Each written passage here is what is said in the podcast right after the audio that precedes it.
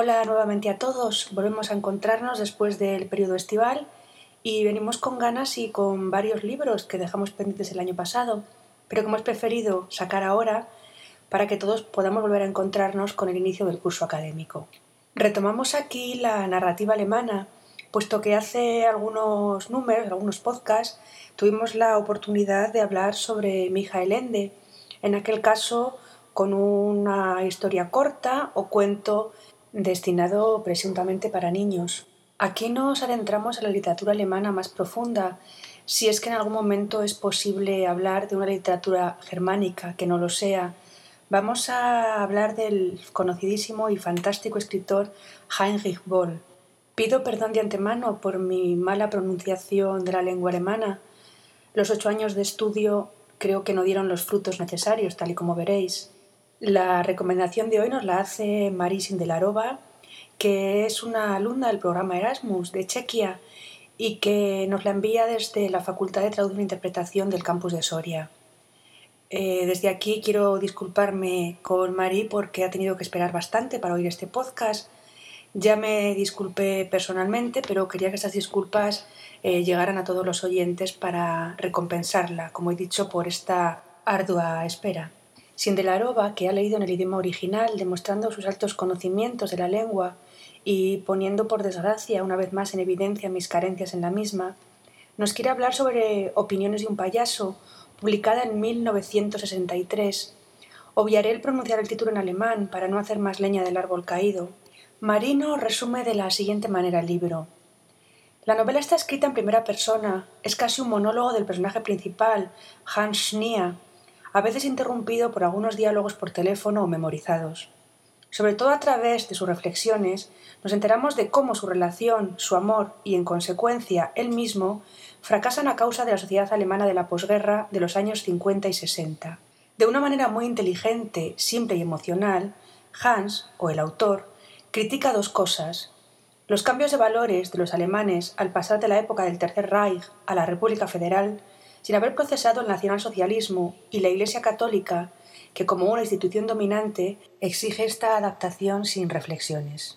Como podemos deducir, estamos ante una narración casi social que es el reflejo de una sociedad y un sentir tan genuinamente alemán, reflejo de un pueblo convulsionado por los peores actos bélicos de la centuria pasada y que ha sido el germen básico que ha gestado el pensamiento alemán. La escritura de Boll está marcada por sus vivencias, y por la época o el momento histórico en el que le tocó vivir.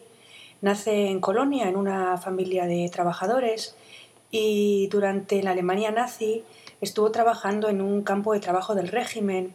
No podemos juzgar estas actuaciones, pues para él en aquel momento era la única opción de poder acceder a la universidad.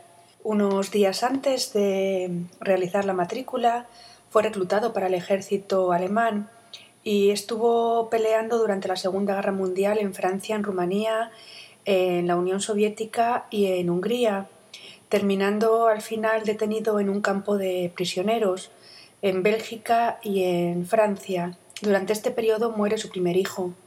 Al terminar la guerra regresa con su esposa Colonia, retoma su labor como escritor, mientras va reconstruyendo la casa que habían destruido los bombardeos.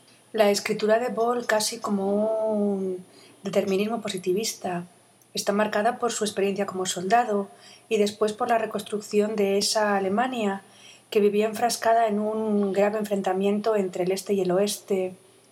Boll fue un católico muy profundo y militante, pero que no dudó en criticar con fuerza a las instituciones, especialmente las eclesiásticas, porque lo que él intentaba defender a las minorías y rescatar todos aquellos valores humanos tan necesarios en aquel momento.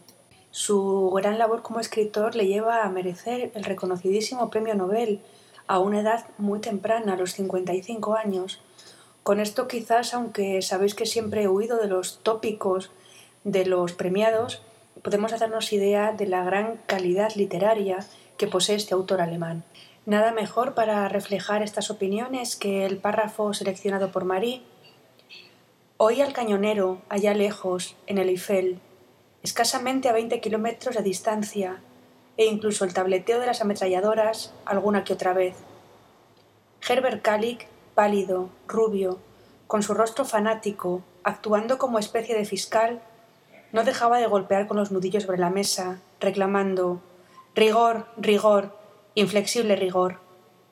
Fui sentenciado a abrir en el jardín, bajo la vigilancia de Herbert, un foso para tanques, y era aún medianoche que cavaba yo, siguiendo la tradición de los Schnia, el suelo alemán, si bien lo que contradecía la tradición de los Schnia, con mis propias manos. Cavé la zanja, atravesando los rosales favoritos del abuelo, que se hallaban exactamente junto a la copia de Apolo del Belvedere, y me alegraba al pensar en el momento en que la estatua de mármol sucumbiría ante mi celo excavador. Pero me alegré demasiado pronto. Iba a ser destruida por un chiquillo pecoso que se llamaba George. Se hizo volar a sí mismo y al Apolo por los aires con un puño antitanque, el cual estalló inoportunamente. El comentario de Herbert Scully a esta tragedia fue lacónico. Por fortuna, George era huérfano. Sufro de un modo difícil de soportar, de lo que en los libros religiosos de Marie es descrito erróneamente como concupiscencia carnal. Quería mucho a Mónica, y no se me iba a ocurrir satisfacer con ella el deseo de poseer a otra mujer. Si en estos libros constara desear a una mujer, sería ya bastante grosero, pero mejor en algunos grados a la expresión concupiscencia carnal. Yo no conozco nada carnal fuera de las carnicerías, e incluso éstas no son del todo carnales. La mujer de su relación fracasada, que Hans todavía sigue amando y deseando, amiga de Hans. Retomamos nuevamente las palabras de Marie, nos lo quiere recomendar porque dice que se ha sentido completamente fascinada por el libro. Dice lo siguiente, el autor ha sabido asombrarme por contar algo trágico de una manera abierta y directa, sin haberme avisado como lector de ello. Y en la frase siguiente me hace reír con su humor inteligente, ironía, broma y tragedia a la vez. Un impresionante juego de hechos y palabras. Me encanta su capacidad de profundizar cosas, de analizar el comportamiento de personas, y me encanta también el intelecto del autor, que salta a la vista en todas sus frases, que cada una de sus palabras tiene un sentido, que todo encaja. El libro fue el primero que he leído de Boll, y me alegro mucho por haber elegido a este autor. Seguramente voy a leer más de sus obras, si me da tiempo. Y yo no quisiera terminar sin recordar estas últimas palabras de Marie Sindelarova, leer más obras si tiene tiempo. El acceso a la literatura alemana quizá es difícil. Mi larga o corta experiencia de lectora me ha demostrado que las 20 o 30 primeras páginas se te atragantan completamente, porque no es una literatura, digamos, eh, fluida, es una narración muy densa, llena de pensamientos que hay que leer poco a poco e ir digiriendo. Como ejemplos diré que llevo más de cinco años leyendo La montaña mágica de Thomas Mann, que no es un libro que haya abandonado porque me aburra, sino porque realmente el esfuerzo intelectual que para mí conlleva esa lectura es algo muy cansado, con lo que lo voy dejando y retomando con el paso de los meses. Pero lo mismo me sucedió en su momento con la narrativa japonesa, y en este caso por todo lo contrario, su básica sintaxis me hacía pensar en la simpleza, nada más allá de esa primera impresión. Os animo a que abréis vuestras fronteras lectoras. No necesitáis pasaporte ni visado para visitar otras culturas.